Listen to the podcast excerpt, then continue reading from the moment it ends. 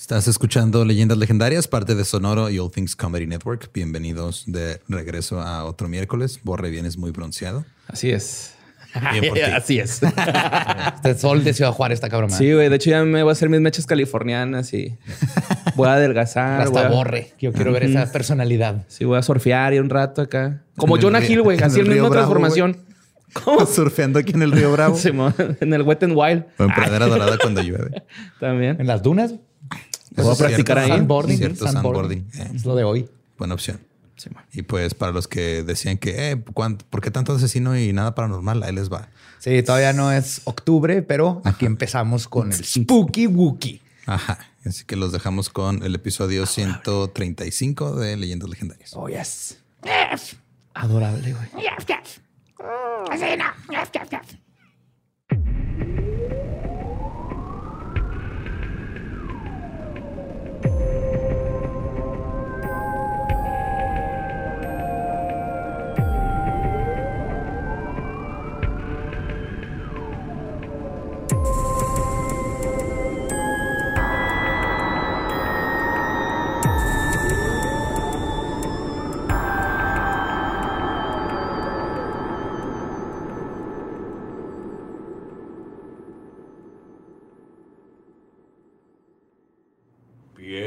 Bienvenidos a Leyendas Legendarias, el podcast en donde cada semana yo, José Antonio Badía, le contaré a Eduardo Espinosa y a Mario Capistrán. Casos de crimen real, fenómenos paranormales o eventos históricos tan pecul- peculiares, notorios y fantásticos Tienen un deseo. que se guanaron el título de la Yundis Legendiria. Yeah. Es para que sepan que no está pregrabado el intro. Siempre Ajá. lo leo en cada episodio. Entonces, Sí. cada cagada es original y única. güey. Debe ser un NFT propio cada vez que la cago. Simón.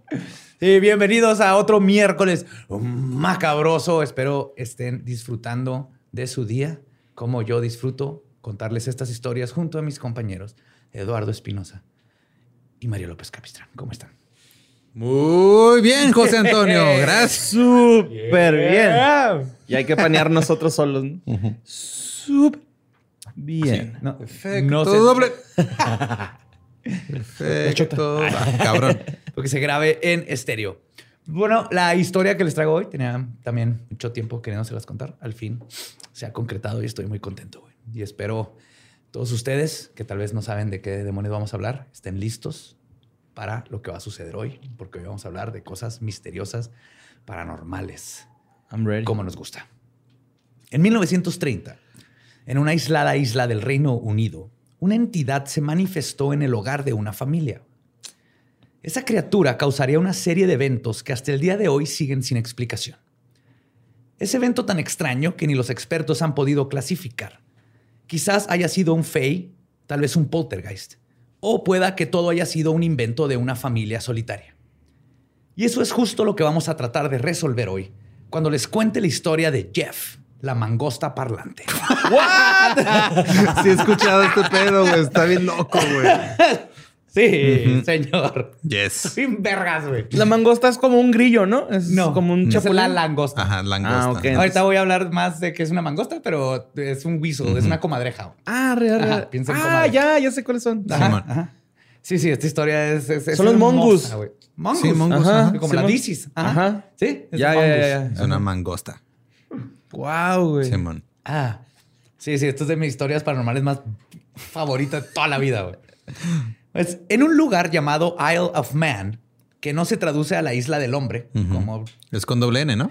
Sí, ah, también lo, lo escriben con una, pero de todas maneras... Sí, no sé. Ajá, el normal es con dos Ns, man. Y de hecho se escribe Es con doble N, de man. cuya etimología proviene del antiguo grupo étnico celta conocido como los Manx, M-A-N-X. Su nombre original era Elan Vanin, porque ellos tienen su propio Sí, celta gaélico. loco, sí, Ajá. Luego se cambió a la isla de Manx y eventualmente a Man, porque ingleses y es su territorio y no querían Sí. pronunciar las palabras de los antiguos residentes de todas Qué raro, esa, o sea, el lenguaje sí no se lo quieren apropiar. Qué curioso. Sí. Pues está localizada en el mar entre Inglaterra e Irlanda. Y en los 1930 había una granja como cualquier otra que abunda en esas tierras. Deprimente. Sí. Nublado. habitada por la familia Irving. Mm. Ellos eran James, Margaret y su hija de 13 años, Boy Ray. Pero esta inocua residencia pronto se convertiría en una leyenda. La granja estaba en una colina aislada. Para llegar al pueblo más cercano había que viajar en una carretera unos 4 kilómetros. Era modesta, con dos cuartos e iluminación a base de petróleo. No tenían teléfono ni ninguna otra forma de comunicación. James había mudado a toda su familia a esa remota isla después de que perdió su trabajo en una compañía que fabricaba pianos y órganos en Inglaterra. Cuando durante la... Sí, claro, güey. O sea, antes era inglés. un pedo de, güey, todo el mundo tenía un piano en su casa. Sí. Y, órganos. ajá, y órganos también, güey. Y se la pasaban todo el día tocando, güey. Órganos. Ajá, porque no había, es que no, no había nada más, güey.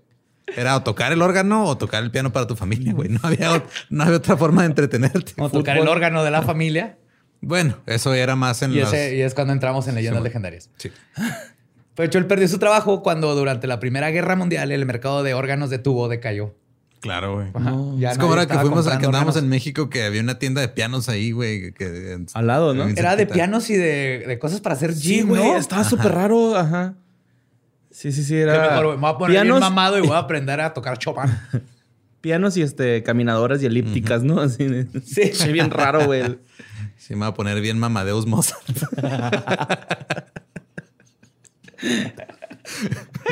oh my God. Y pues, el, un dato interesante es que esta casa era como de 100 años de vieja, pero por, la arquitectura se cree que todavía más. O sea, la granja ya estaba ahí. Es que eso es lo que pasa, eh, eh, sobre todo en Irlanda, Escocia, Inglaterra, hay un chingo de construcciones viejísimas, güey, que luego de repente nomás las abandonaban y luego llegaban otras personas y las agarraban, güey. Hay muchos castillos que así están todavía, o sea, que nada más de sí, repente... totalmente. O sea, gente los construyó, y luego de repente se murieron todos, y de repente alguien más y dijo, ah, mira, este castillo está aquí está desocupado, güey, lo, lo Preste. como las casas de Infonavit aquí de fuera de Juárez. Y al mismo tiempo, o sea, la isla de Man es donde muchos dicen que de ahí radica la, cultura fey. O sea, que ahí está literal el portal de donde salen los fey. Ok. Y justo junto a esta casa, a esta granja, se llegó a encontrar una urna misteriosa que no supieron qué era y la volvieron a Llena de votos para Cuauhtémoc Cárdenas. de hecho, tenía cenizas y la volvieron a enterrar. Pero luego donde la enterraron a alguien lo empujaron ahí. Y hay muchas historias de face y fantasmas y todo esto. O sea, la isla está llena de mitología celta. Nice. Cabrón. Específicamente el, lugar donde está la granja, que ahorita voy a hablar de él. Pero en la isla la familia se dedicaba al ganado, teniendo varias cabezas de ovejas, uno que otro ganso y sus conejitos y cositas así. No hay otra cosa que sea, es una isla, no es un bosque ni nada. A pesar del inesperado cambio en sus vidas, la familia se adaptó a la vida del rancho rápidamente, incluyendo Boy Ray y más que nada su madre Margaret, quien era descrita como que nació para ser ranchera. Ok. O sea, ahí el, más güey era el James, pero la esposa dicen que era así una chingona y agarraba las ovejas y las mataba y las... Ajá. Y la hija, que tenía 13 años, lo tomó a tu madre, a pesar de ser una adolescente que se la llevaron de sus amigos, a en medio de la nada, literal. Y pues todo iba bien en sus vidas hasta que en septiembre de 1931 los Irving reportaron una presencia en su granja en Dorlish Cashan. Y este es justo el área que... La isla de Man es por, de por sí mágica para todas las culturas. Dorlish Cashan es así como el epicentro de los Fey y la magia y todo lo que sucede en, Isle of Man. Al principio, la familia creía que se trataba de una infestación de ratas y pusieron algunas trampas para deshacerse del problema. Sin embargo, no podían estar más lejos de la verdad. Ninguna de las trampas funcionó y los sonidos persistieron. Una noche, para ahuyentar al presunto animal, James comenzó a gruñirle. Pero no mames, güey, qué pedo. Ve preparando todos tus mejores sonidos porque hay muchos de esos en Pero sí, es un pedo. O sea, le empiezas a gruñir para que piense que te estés loco y diga, no, con este mejor me meto, este güey está loco, güey. Pues él creía que era un animal. Tal vez pensó que le haciéndole el animal iba a asustarse. Y nada, que era, estaba ahí este, cortejándolo y ni cuenta se dio. De hecho, yo, la criatura no solo no se espantó, más bien le gruñó más fuerte, casi en forma de burla, güey. Como de no traes ni verga, güey, acá. Me la pelas. Y poco a poco la criatura se hacía más presente con sus ruidos y un día decidió dejarse ver. Esa entidad tomó o tenía la forma de lo que parecía ser una mangosta, que es de la familia de mamíferos placentarios pertenecientes al orden carnívoro, que incluye 33 especies, incluyendo la comadreja y los suricatos. son, familia. Y son famosas porque aguantan el veneno de una cobra real. Como pinche honey badger. Sí. Exactamente. Pero es que siempre que escucho cobra real me lo imagino con una coronita, güey. Sí, Tráeme esa mangosta, la quiero morder. Hazme reír, mangosta. Baila para mí. sí. Tiene el toque de Midas, ¿no? Convierte todo en oro. Pero antes de que lograran ver la mangosta, al principio solo se estaba representando el fenómeno auditivamente. Okay. Les gruñía, les hacía sonidos vocales y extraños durante todas las horas del día. Estaban en la cocina y le hacían porque sabían que no era un animal. O sea, era como alguien. Así lo hacen. Como en Tropicalísimo Bache, el vocalista. Así lo hace, güey.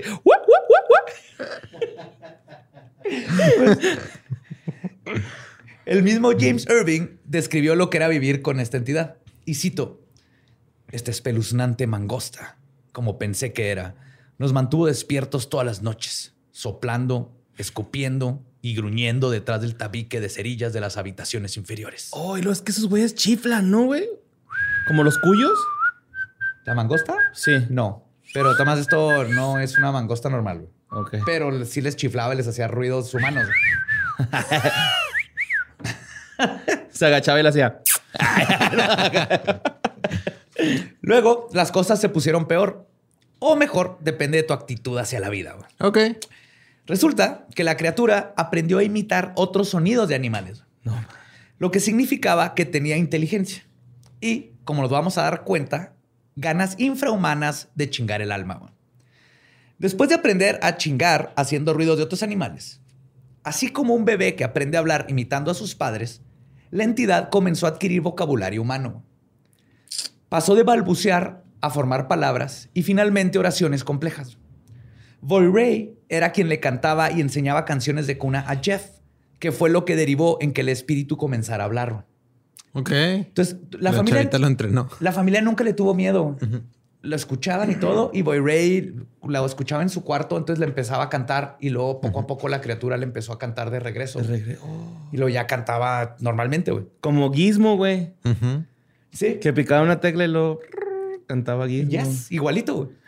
De hecho, en una ocasión, Boy Ray le pidió al espectro que repitiera las canciones de cuna que ella cantaba y así lo hizo, frente a la familia, quienes quedaron atónitos a lo que estaban escuchando.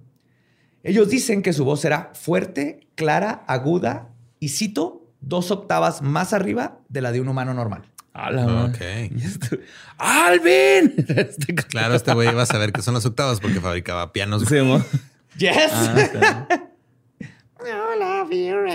Sí, Cuando le preguntaron a la entidad qué o quién era, esta respondió, y cito, soy el fantasma de una mangosta y los voy a embrujar con extrañas voces y cadenas que tintinean. Qué bonito, güey. Está bien adorable, chef. Soy el fantasma de una mangosta, güey. No puede ser. Ay, güey. Esas apariciones están chidas, güey, ¿no? Como que te dan ganas de abrazar. Exactamente. Oh. Más adelante pasó lo más extraordinario. La criatura se identificó a sí misma como Jeff. es que en el, momento en el que un ente o una criatura se pone un nombre tan inofensivo, güey, ya le pierdes el respeto completamente. De hecho, Jeff no es inofensivo. Se escribe G-E-F. Ok. Ah. G-E-F, nada Jefe. más. No, G-E-F. Jeff. O sea, Jeff. Jeff.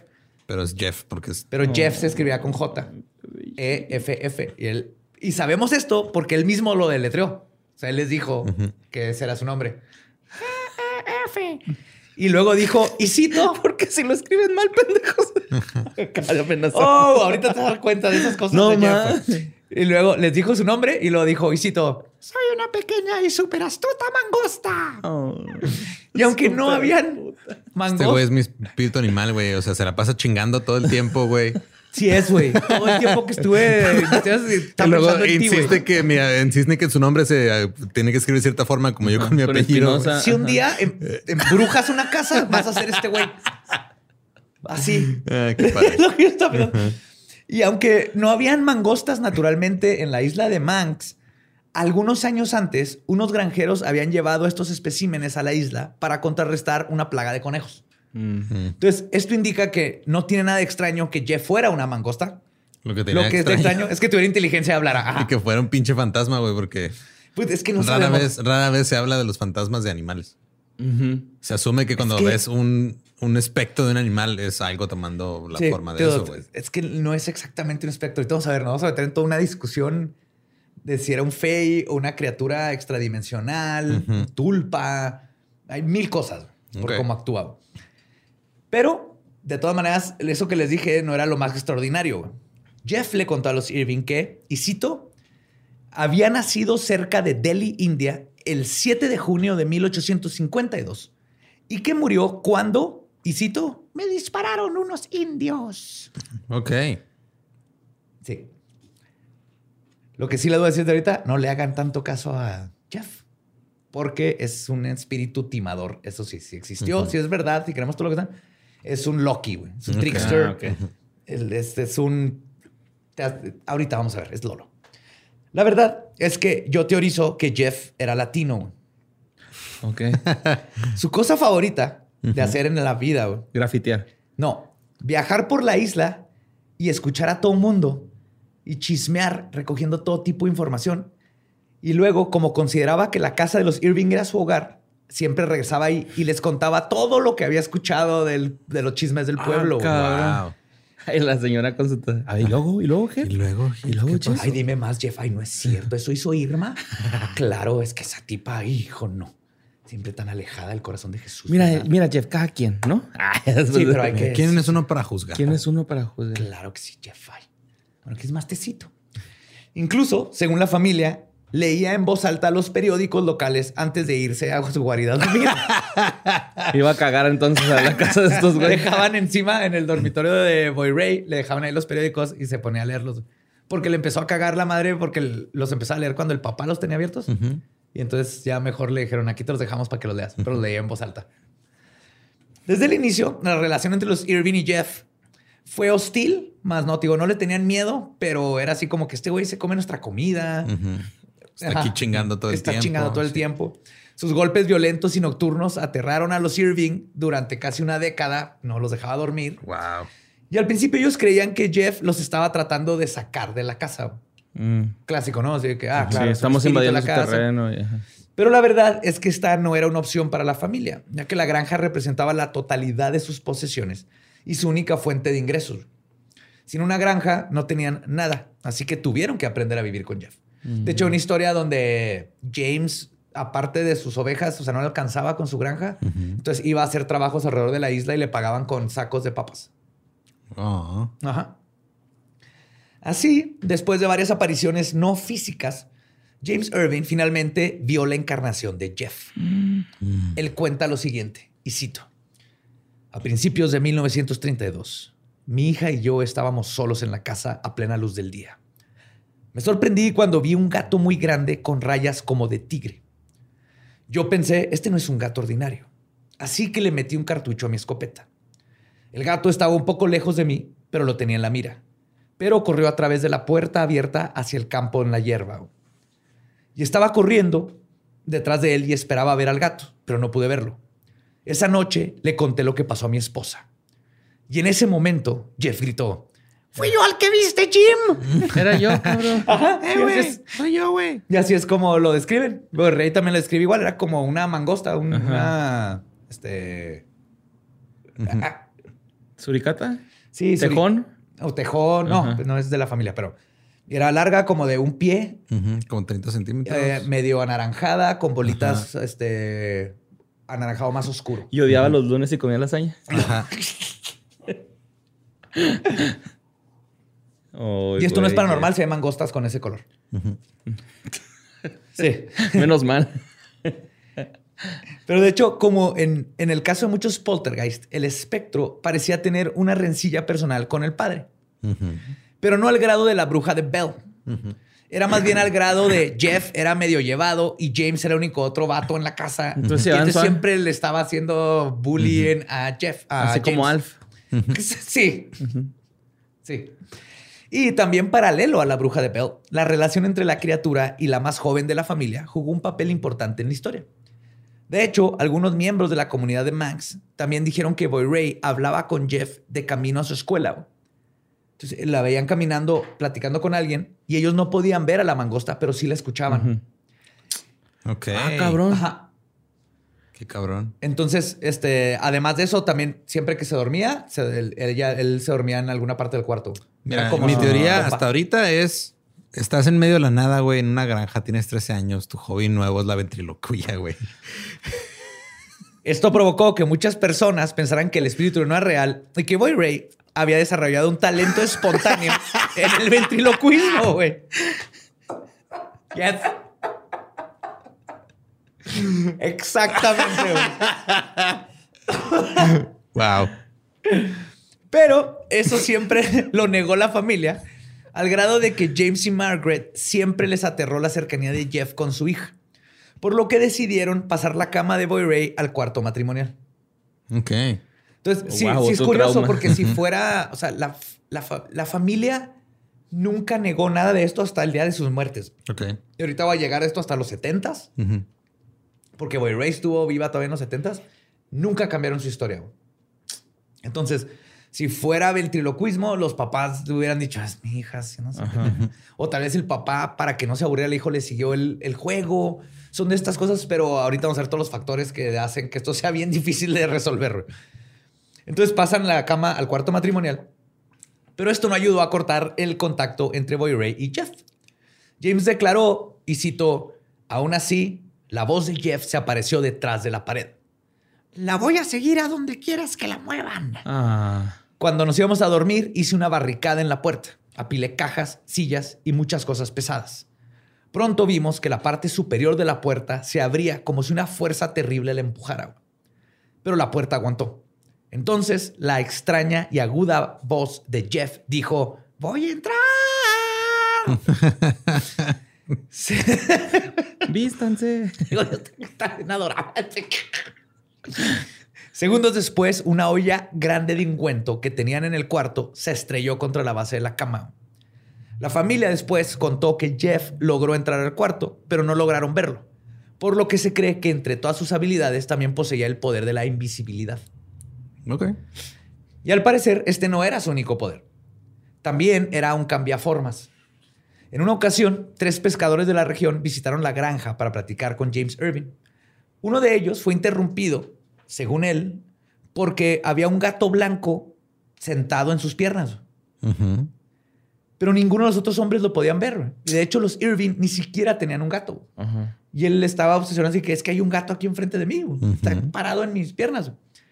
Y todos, ya después de que supieron la historia, estaban seguros que era Jeff jugando en una broma al pescador. Maestro Karina.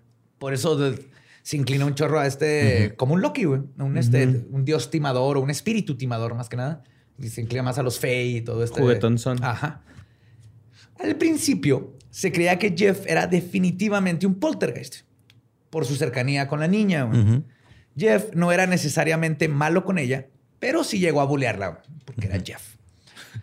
Y como les he contado antes, o sea, esto tiene sentido porque la actividad de los poltergeist muchas veces involucran a, y cito, un adolescente que está pasando por un momento emocional duro en el momento en que empieza la actividad paranormal. Ah, sus compitas, ¿no? Que dejó atrás. Pues nomás está. No, vivir en, En en la isla nada. de Mans en, en los 30. güey. Sí.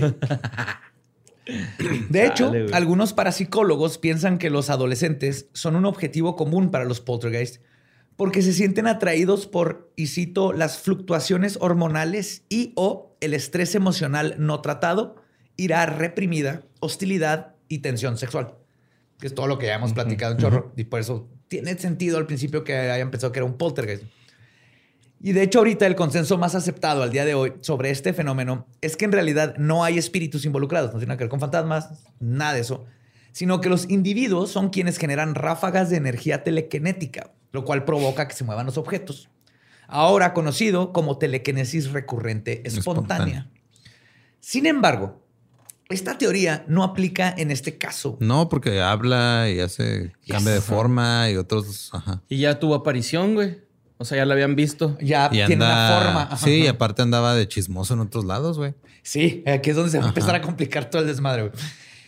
Porque de hecho les decía que ya que cuando personas mencionaban esto como una po- posible... Ah, no nomás. Este, no aplica por todo lo que dijimos y porque cuando personas empezaron a mencionar esto como una posible explicación, así que es un poltergeist, es un poltergeist. Jeff Dijo- no pudo aguantarse en corregirlos y aclarar el asunto. Dijo, a ver. Les dijo, "Ajá, no soy uno de esos, refiriéndose al poltergeist. Solo soy un espíritu familiar indio. Ah. Y por espíritu familiar se refiere a un ente con poderes mágicos que son invocados por personas versadas en lo arcano. Piensen en Salem de Sabrina. Entonces, las, las brujas tenían sus cuervos, sus gatos. Son espíritus con inteligencia. Yo estaba pensando en tierra de osos, así, ¿no? Como. que Nadie tu- piensa en tierra de osos, Claro güey. que yo sí, güey. Te lo juro por la garrita. Pero sí. güey.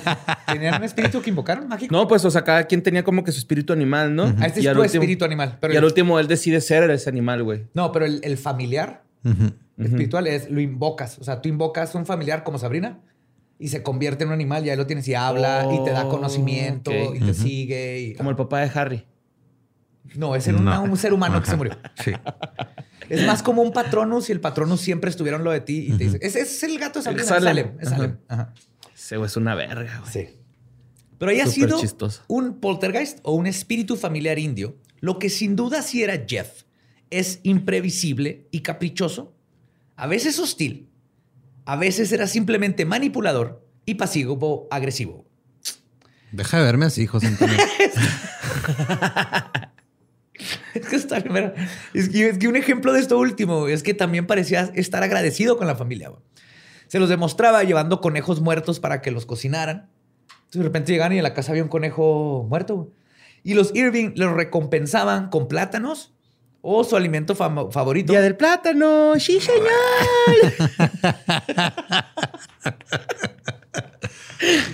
Ah, su alimento favorito, que eran salchichas fritas o sausage. Uh, nice. Y tocino, pero sin la grasa. A Jeff no le gustaba la parte de la grasita. Se me hace la pura carnita. No, más la pura carnita. Mm. Sí, lean. A huevo, sí, fit, ya. fit. Estaba fit. Ahí sí ya tenemos, empezamos a tener diferencias. Yo también.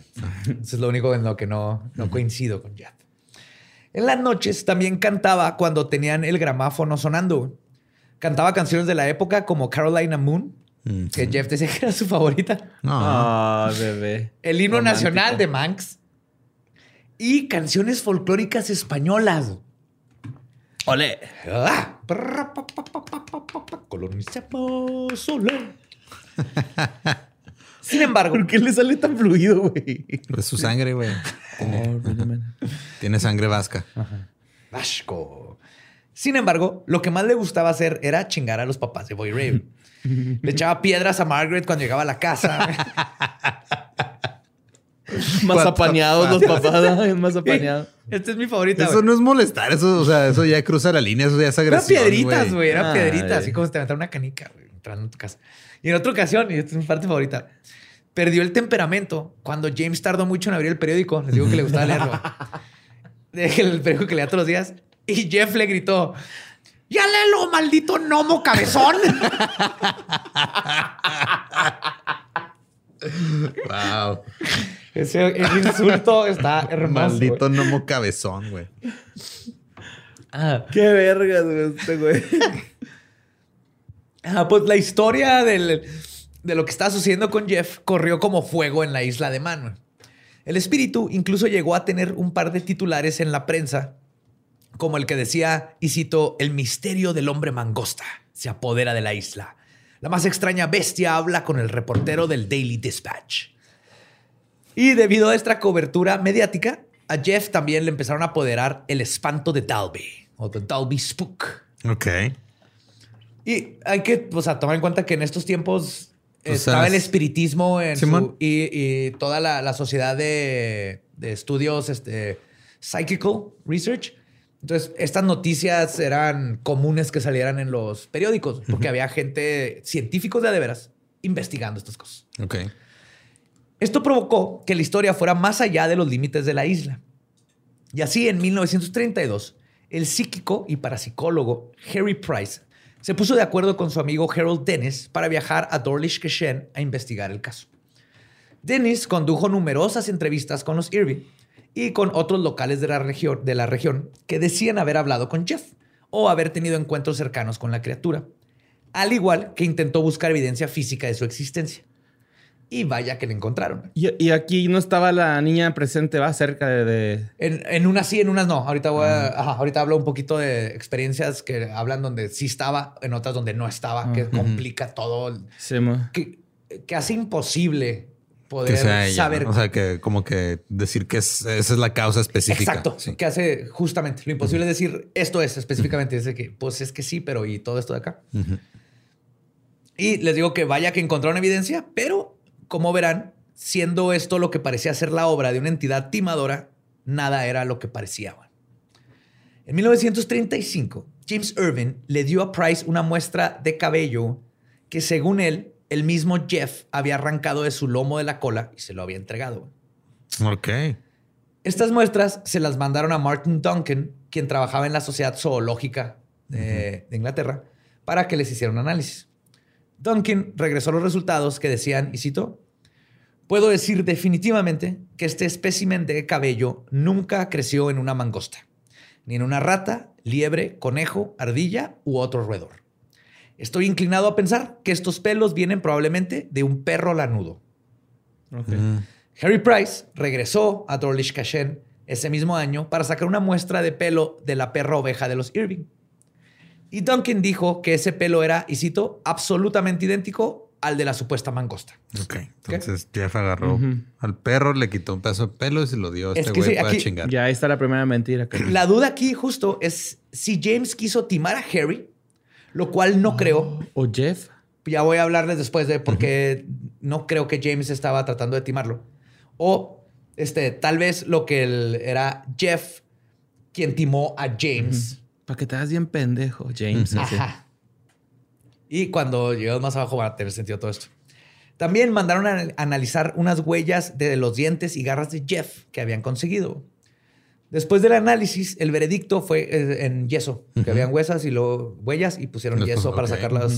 para sacar las impresiones. Sí. Después del análisis, el veredicto fue que las huellas de las garras traseras eran considerablemente más pequeñas que las delanteras, pero no pudieron determinar si era algún animal existente pero definitivamente se parecían a las de una mangosta y coincidía con la descripción de los Irving. Pero al mismo tiempo, los zoólogos dijeron que carecía de las pequeñas huellas digitales que debería de tener. Una huella, pero no saben si se debe a cómo hicieron la muestra o a que todo es fake. Entonces, hasta aquí, el problema más grande con esto es que no hay ninguna sola respuesta contundente. Ya al principio no había evidencia concreta de la existencia de Jeff. Sin embargo, Harold Dennis, el ayudante de Price, aseguró haber tenido experiencias paranormales de voces desencarnadas. Y cito, nosotros nos sentamos en la mesa y hablamos hasta las 11.45 de la noche. Nada ocurrió y sugerí mejor irme de regreso a Glen May, que era el pueblo más cercano. Justo cuando cerré la puerta de la casa, escuchamos una voz chillona desde adentro gritando, y cito, ¡Quien quiera que seas! Llegaron a interrumpir nomás, güey. Y justo, justo cuando escuchó la voz empezó a ir ruido por toda la casa, güey. Se empezaron a mover cosas como, mm, como un caso de poltergeist. Junto con esto, y sigo citando, escuché gritos estridentes acompañados de golpes terribles y fuertes. Emanaban de todas las partes de la casa, en rápida sucesión, como si su autor se moviera a la velocidad de un rayo. Agregó que durante la experiencia, los golpes parecían proceder del tejado, de la habitación de los señores Irving, de la cocina y de la escalera. Luego el ruido continuó durante unos 15 minutos y culminó con unos golpes tremendos, como si hubieran lanzado algo con gran violencia hacia arriba, ese techo. Luego dice, y cito, fuimos de nuevo a la habitación de Boy Ray y descubrimos que una pesada silla que la señora Irving había puesto en la cubierta de la escalera había sido arrojada de su sitio y había caído en la parte sobre la cama y en la y parte sobre una cómoda. Boy Ray, que estaba despierta, dijo, y cito, Oh, es solo uno de los trucos de Jeff. Ay, Jeff, otra vez aventando muebles. eso dice. Pegándole a la pared cuando se enoja y eso. Eso dijo el investigador, así que ella no parecía perturbada en lo absoluto cuando lo dijo. O sea, ellos ya, están acostumbrados. Ya había normalizado el comportamiento de Jeff. Jeff, ¿no has pensado ir con un terapeuta? De repente te pones medio iracundo, Jeff. Y que se suelte llorando, güey, acá. Ay, sí lo he pensado varias veces. Yo no quiero ser así.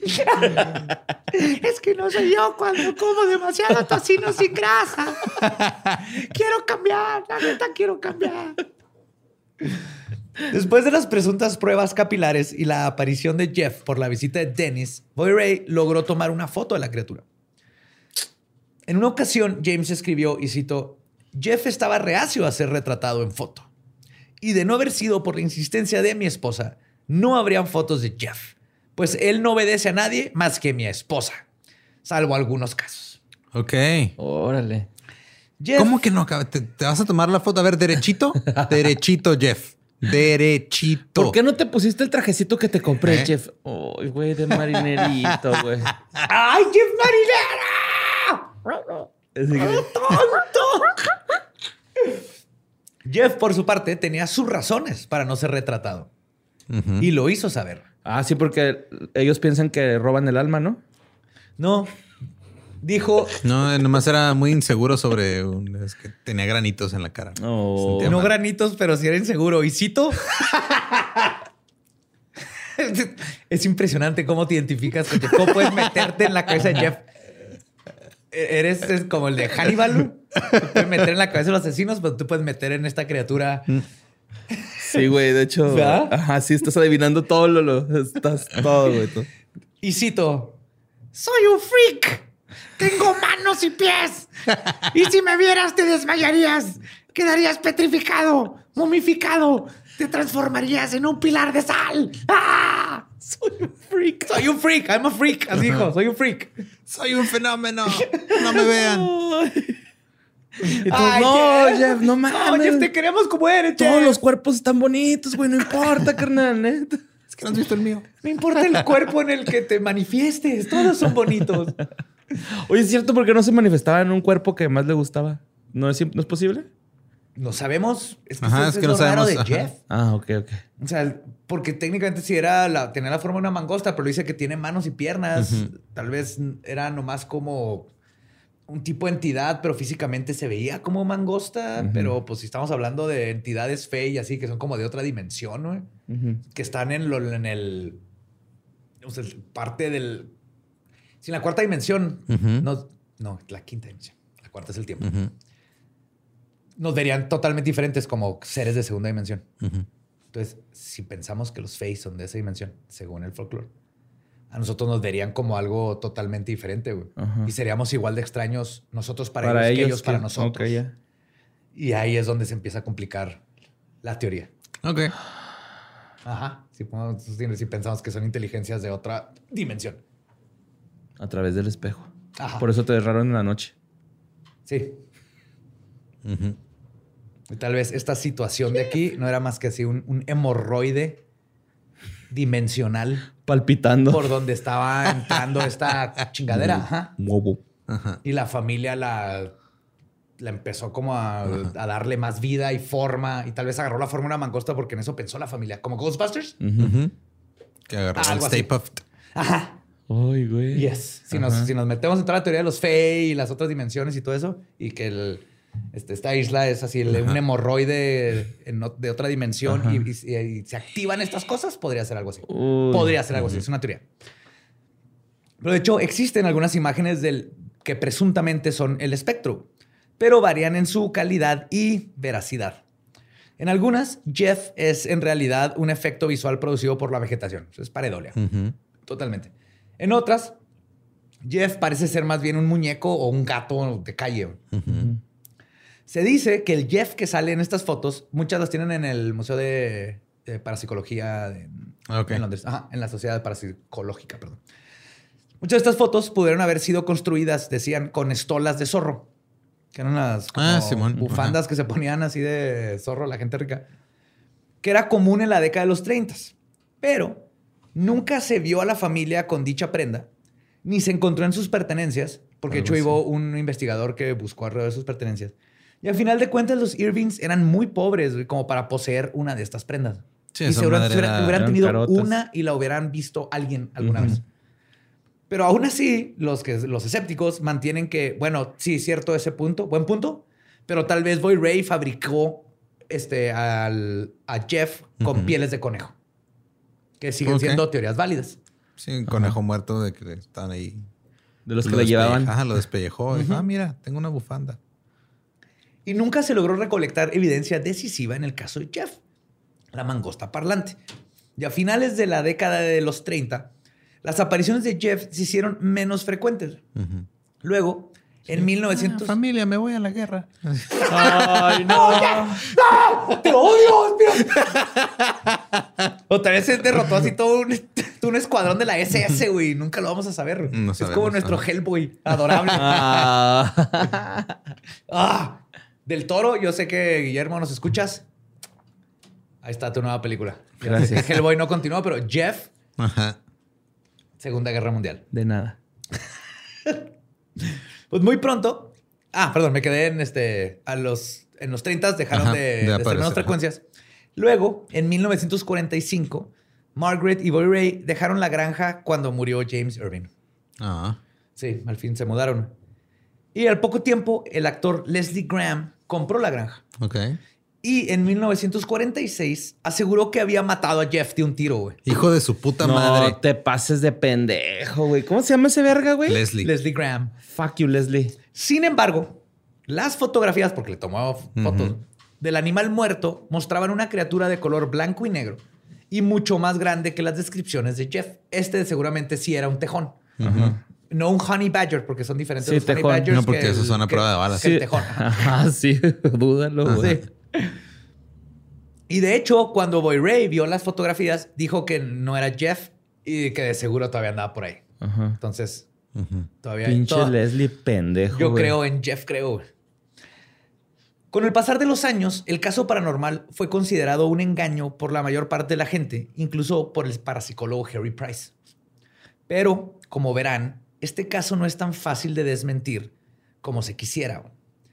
En 1970, 40 años después de lo sucedido, el periodista Walter McGraw buscó a Boy Ray y la convenció de que aceptara una entrevista. Ella, después de todo este tiempo y de que esta historia destruyera su vida, negó que Jeff fuera un engaño. Dijo, y cito, yo era tímida, todavía lo soy. Jeff hizo que conociera gente a la que no quería conocer, refiriéndose a todos los que estaban llegando sí, siempre los que a la casa. llegan extraños a ver, a ver, déjame, busco en tus cajones a ver si tienes una pinche estola de zorro. Luego dijeron que estaba loca o que hacía ventriloquismo. Créeme, si yo fuera tan buena ventrílocua, ahorita estaría ganando mucho dinero pues con eso. ¿no?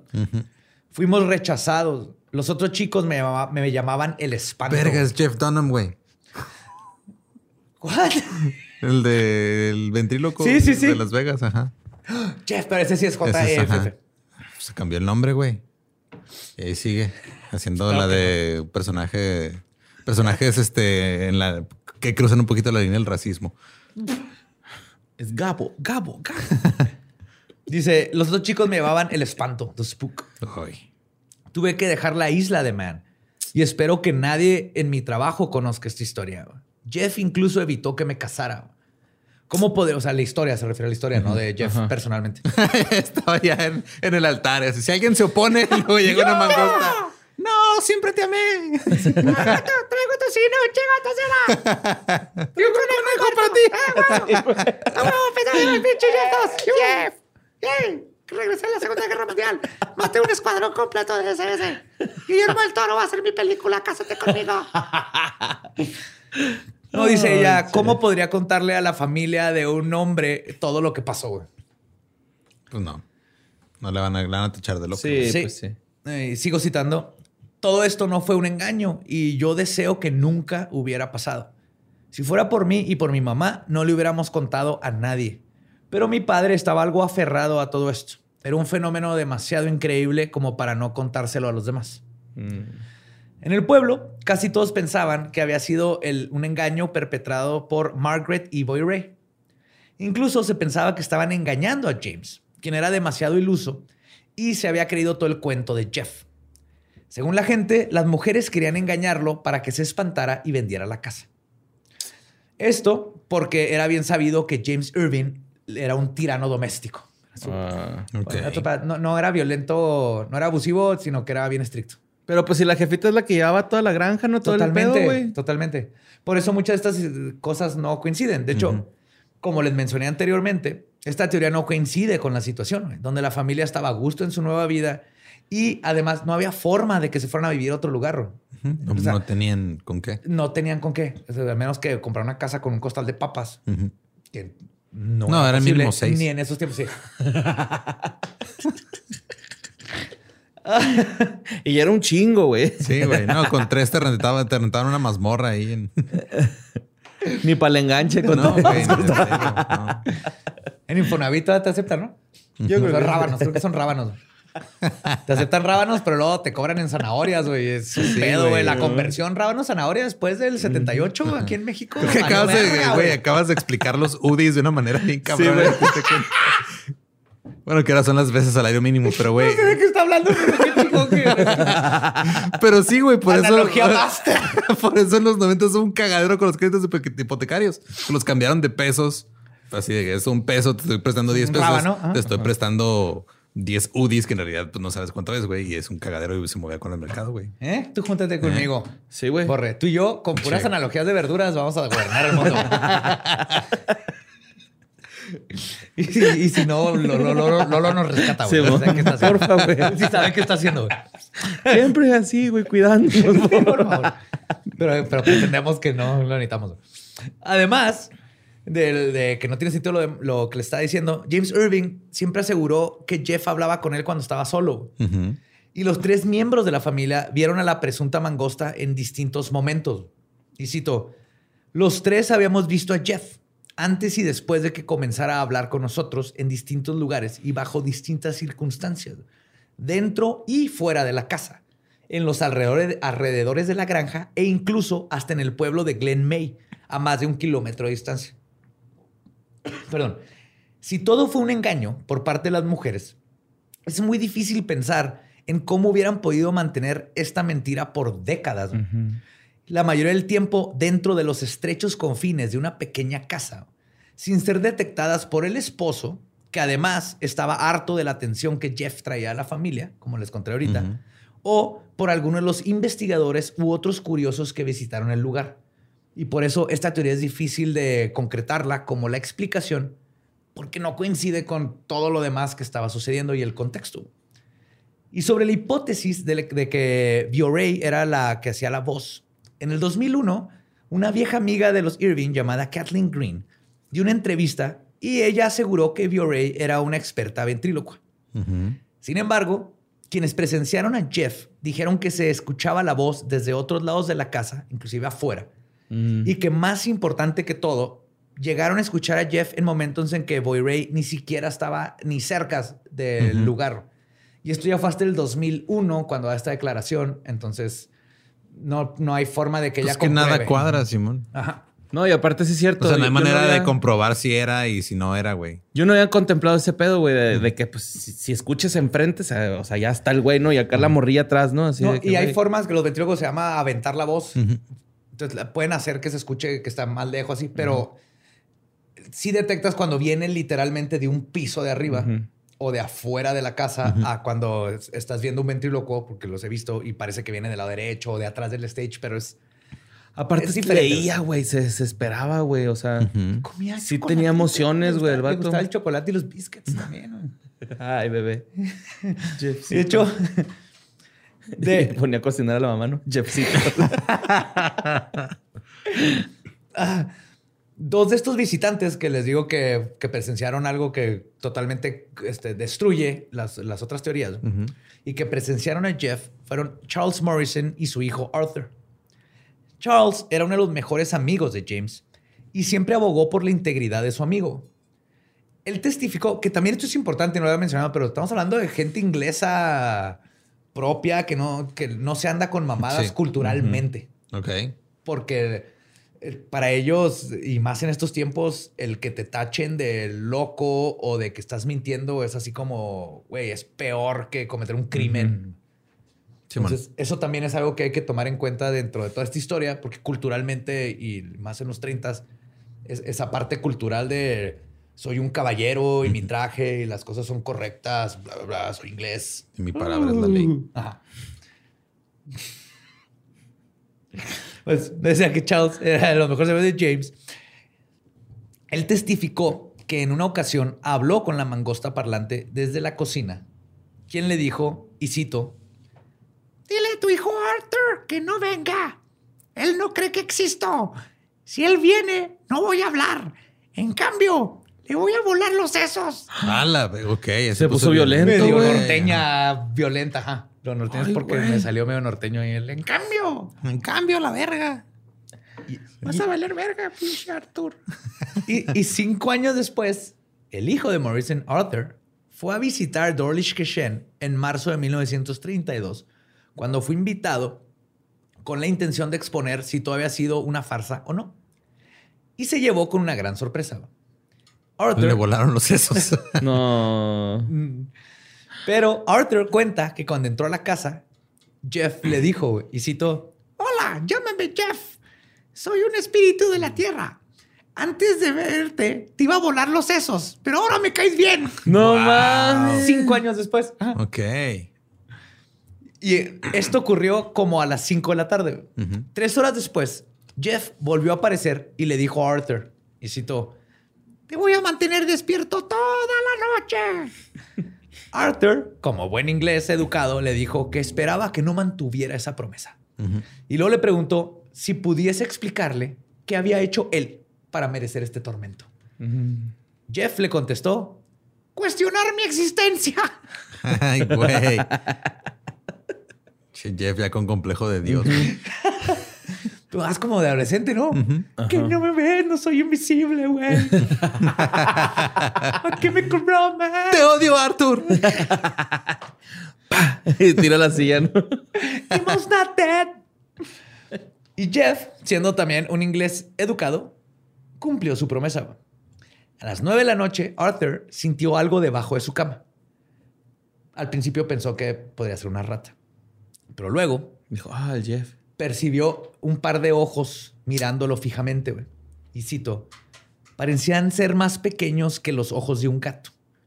Luego una voz tenebrosa dijo, ¿ahora crees que existo? Hijo de No te verga. atrevas a molestar a Jimbo con tu escepticismo. Refiriéndose a Irving, Ajá, porque le tenía su Jim. apodo. Ajá, Jimbo. Jim. No mames. Se puso Violentón. Ajá, sí, ah, Y serio, güey. Serio, Ajá, a ver, porque le cambió la voz. ¿Me estás Ajá. escuchando? Sí, o sea, ya no era. eh, No, no, no. Aquí fue así de. No vengas con tus mamadas aquí, güey, de pseudo escéptico. ¿Sabes lo que me ha costado? Ey, ese. ¿Quieres saber? Lo pinche violento. ¿Sabes lo que me ha costado engañar a esta familia? Que me den tocinito, pan, Y conejo. Pollo conejo. Pues las dudas de Arthur se esfumaron esa noche. güey. Y en la mañana declaró que, y cito, toda la noche estuve despierto escuchando los sonidos animales. A la mañana siguiente me disculpé con el señor, el señor Irving por no creer en sus historias. Definitivamente no creo que haya fraude de ningún tipo. Ah, mira, ¿Eh? güey. Culillo. Jeff. Sí, oh, lo puso en su lugar, güey, pinche High five, James, high five. Ya le dije a ese pendejo high five. Yay. Sin embargo, Harry Price había convencido. Harry Price estaba convencido de que todo tenía que ser un engaño. Pero él decía, pero ¿cuál es el motivo? güey? O sea, ¿de ¿Qué ganan? Lo más obvio sería pensar que el fin era por ganancias económicas. Pero no fue así. güey. Esto es lo más cabrón de todo. De hecho, a pesar de que los Irving eran pobres, James siempre se rehusó a vender todo, güey. Por ejemplo, le ofrecieron este, comprar las fotos de Jeff para el periódico nacional por tres guineas. Ujú. Que puta madre, no sé lo difícil que fue. De por sí, eso de guineas, chillings, pence y todo, convertirlo a... Ahorita- rábanos, papas y zanahorias. Yes.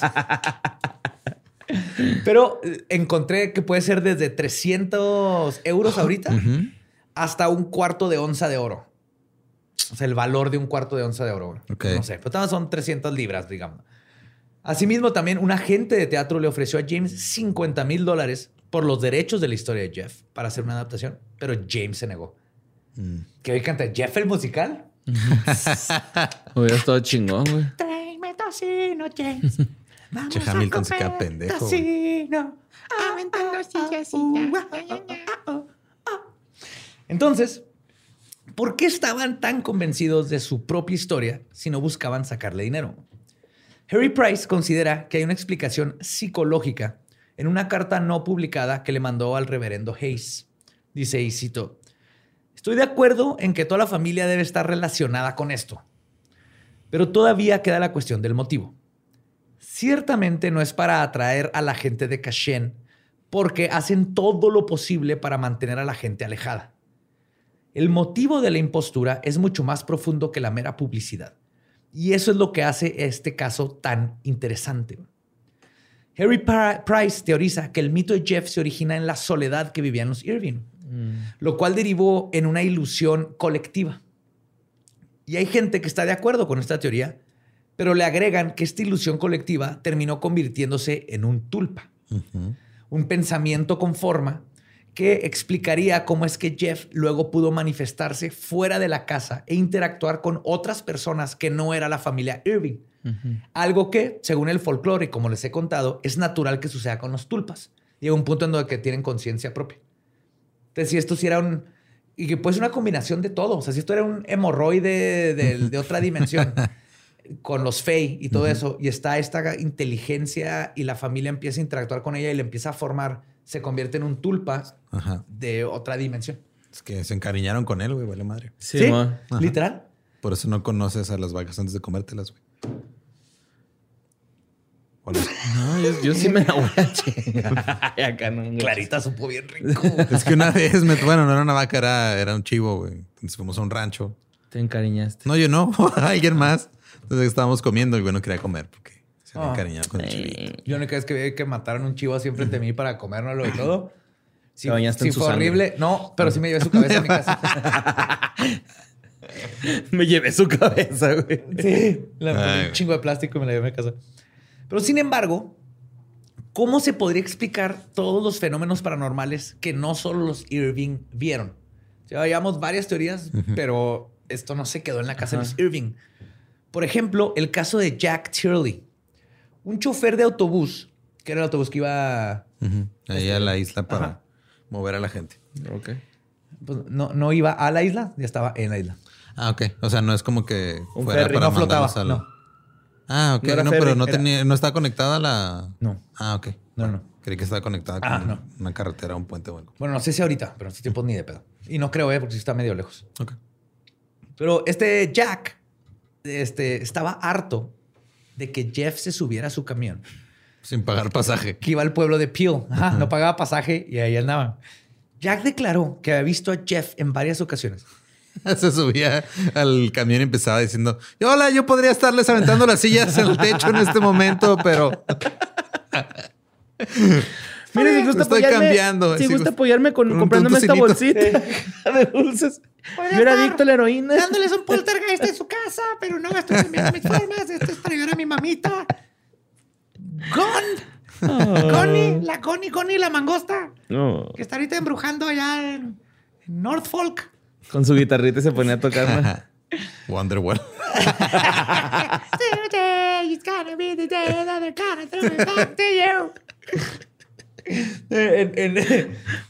Entonces, ok, Jack declaró que lo odiaba, güey. Y lo odiaba más que nada. Porque un día le robó sus sándwiches. Oh, no. No te metes con los sándwiches de alguien que maneja un camión, güey. No, No. mames. No, no, no. Todo el No, día con en la ningún calle, sándwich. No, o sea, con el lonche de, con la comida de alguien, no, No, güey. güey. No, En una entrevista con el investigador Nandor Fodor, que no mames, de las mejores historias de poltergeist que he leído, no, hasta no acabo el libro, la, este, la escribió Nandor Fodor. Él fue, era uno de los de la sociedad. Está impresionante. Es Este, primo de Nandor Sedan, perdón. O sea, pero es un chingón. Este Nandor Fodor tiene unas teorías bien vergas de parapsicología y de poltergeist y de fantasmas y todo, que ya les contaré cuando, cuando, Ok. sa- cuando termine ese libro y escribe ese guion. Pero este fue, eh, Nandor eh, hizo esta investigación, esta declaración, donde Jack le dijo, y cito, sí, yo soy el hombre cuya merienda fue robada. wow. Bien dramático, ¿eh? Sí. La merienda eran seis sándwiches. en una bolsa de papel café. El papel estaba cortado como por una garra y los sándwiches no estaban. No. Le chingaron seis sándwiches al pobre Jack, güey. De huevito con chorizo, güey, no mames. Luego, De huevito paseado. así, mojadito, así el pan ya. a huevo, güey. Yo, cuando viajábamos, por- porque a mi papá le encantaba manejar, señor de los ochentas, íbamos a ir a Mazatlán hasta Yucatán manejando desde ¡Ay, Juárez. güey! Sí, sí. Obviamente con paradas y todo, pero conocí casi todo México con mi papá manejando. Y hacían tortas de huevo. No sé cómo después de tres, cuatro días, nadie se intoxicó. Que era pan blanco con... Era este huevo, ensalada de huevo, así adentro. Nadie se intoxicó nunca. Pues yo creo por el, como estaban envueltas, ¿no? Yo creo porque mi mamá nos había regañado si nos intoxicamos. Simón. Escuchando que Albert, ¿no? En el, la el carretera. miedo es el eh. mejor placebo que existe, güey. Pero entonces decía, Jack le dijo todo esto. Luego le dijo que le encantaría poner sus manos sobre Jeff. Mientras señaba, se, este, cerraba su puño enojado, se subió al camión, cerró la puerta y se fue, güey. La ahorcaría si no estuviera tan débil porque no comí. Y de hecho, él no era el único chofer que sabía de Jeff. Otros conductores también hablaban de haberlo visto y decían que lo odiaban porque le gustaba esconderse y espiarlos, güey. Para chismear, lo que les decían. Y uno de ellos dijo, y cito, ese Jeff sabe demasiado. wow. sí, güey, sabían, aquí anda el pinche Jeff y se va a ir a chismearle a la familia, güey. Nander Fodor, que les decía que es el- uno de los este, parapsicólogos más famosos de la época y miembro de la Sociedad de Estudios Psychical, Psychical, es que no hay una traducción en español, pero no es psíquicos. También visitó Dorish Kashen y él tenía otras teorías. A diferencia de Harry, negó que hubiera un engaño, pero dijo que los Irvings eran, y cito, sinceros, francos y sencillos. Y la evidencia que había recolectado no apuntaba a que la familia fuera la responsable, junto con todos los hechos que sucedieron fuera del control de la misma, lo que para él indicaba que era un fenómeno paranormal definitivamente. O sea, Ajá. Nandor es muy científico. O sea, llegaba y en chinga decía, esto ni de pedo. Ajá, con, esto con la es familia. fake, esto no sé qué pedo. la familia no es, porque aparte ya entrevisté por otros lados, es otra cosa. Pero después de analizar el caso, coincidió en que Jeff no era un poltergeist, pues no poseía, no poseía poderes sobrenaturales. Y cito, Jeff nunca es visto fuera de su forma animal, come, bebe y duerme. Como deja, ajá, deja marcas de dientes en la mantequilla, en las escaleras y en la manteca para tocino.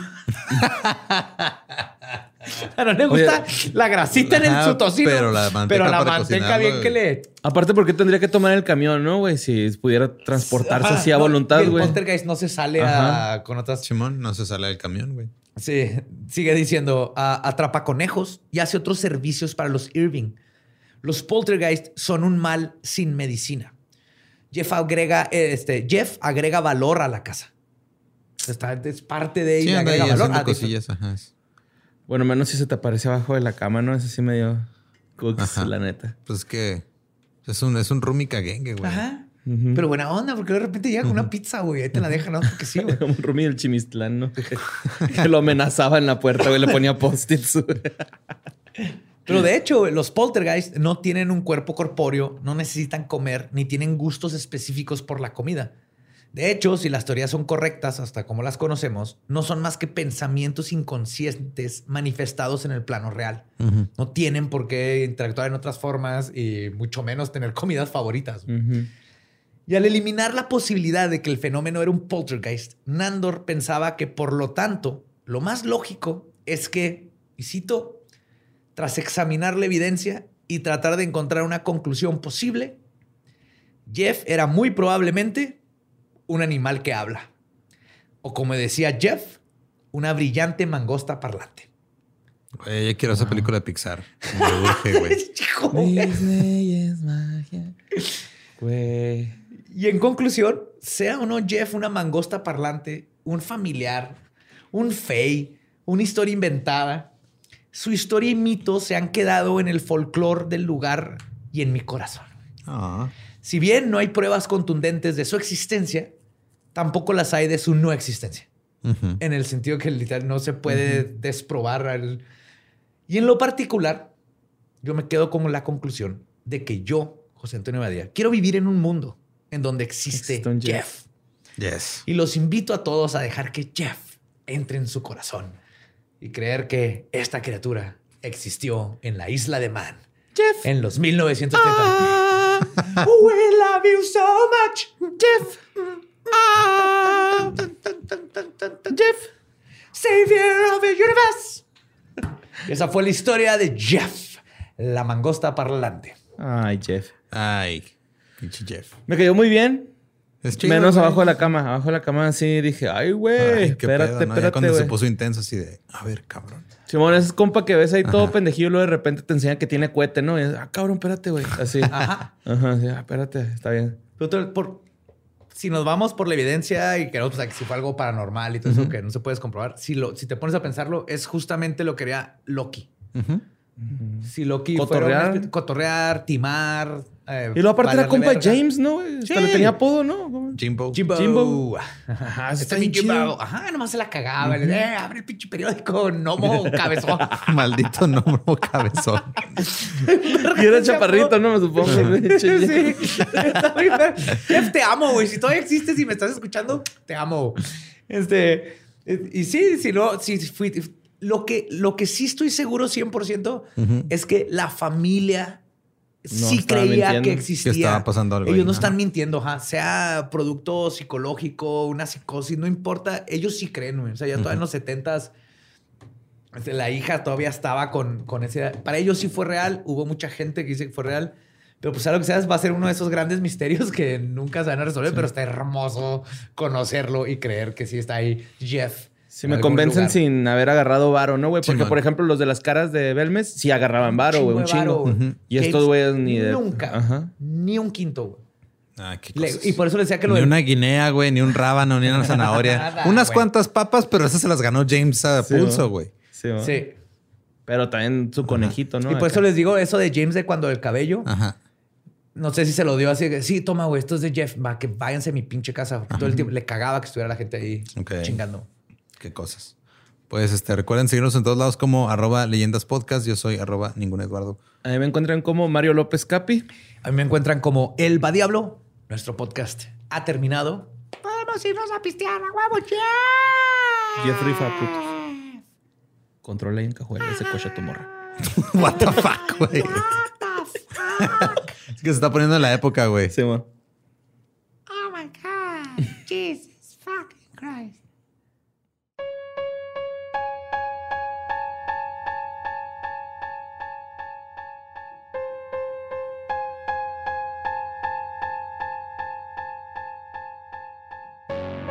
Eso fue Jeff. Yeah, la mangosta parlante. Cállate, grandes. viejo, cabeza de gnomo. Uno de los grandes misterios de nuestra era. Sí, totalmente. Güey, qué pedo. Espero que puedan dormir esta noche. O, eh, ya a sus hijos, si no se portan bien, se les va a aparecer Jeff. Y les va a pedir tocino sin grasa. Yo creo que sí tenía hijos y esposa, ¿no? ¿Jeff? Yo digo que sí. Pues a lo mejor. O sea, ese era su trabajo y Sí. luego ya. No, regresaba a la casa. Así, ya llegué. Ay, no, ahora tuve que otra vez el pinche No cabeza de vuelta. gnomo no le daba vuelta loca al periódico. Luego le aventé unas piedras a su esposa Ajá. cuando entró. Me dieron un bono para apedrearla. Ahora todos piensan que el anillo es ventrílocuo, güey. Así no la esposa contándole. Ay, no, pues. Pues todo chido. Este. Sí, está muy, muy buena. En Patreon les voy a contar otra historia de otra chavita que tuvo un amigo muy curioso de ese estilo poltergeistesco. Así que ya saben, para los de Patreon, ahí va a estar en el contenido extra. Los que no están en Patreon, pues, o también o en, YouTube. Ajá. Los membresías de YouTube, ahí están. Que escuchen esta otra historia de otro poltergeist muy travieso. Ok. Pues ya, ¿no? Fuga. Vámonos. Vámonos a buscar Jeff. Jeff.